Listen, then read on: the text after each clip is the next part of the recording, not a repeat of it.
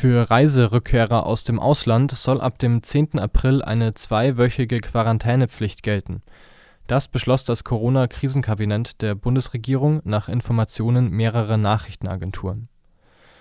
Der Beschluss ist allerdings nur eine Handlungsempfehlung an die Bundesländer, die darüber eigenständig entscheiden. Die Empfehlung sieht vor, dass sich Deutsche und in Deutschland Lebende nach einem mehrtägigen Auslandsaufenthalt für zwei Wochen in häusliche Quarantäne begeben müssen. Davon sollen Pendler ausgenommen sein. In Jena greift eine ähnliche Regelung schon seit mehreren Wochen.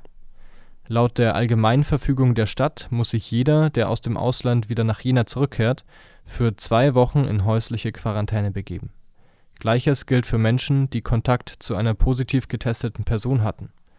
Laut Angaben der Stadt zeigten diese Maßnahmen Erfolg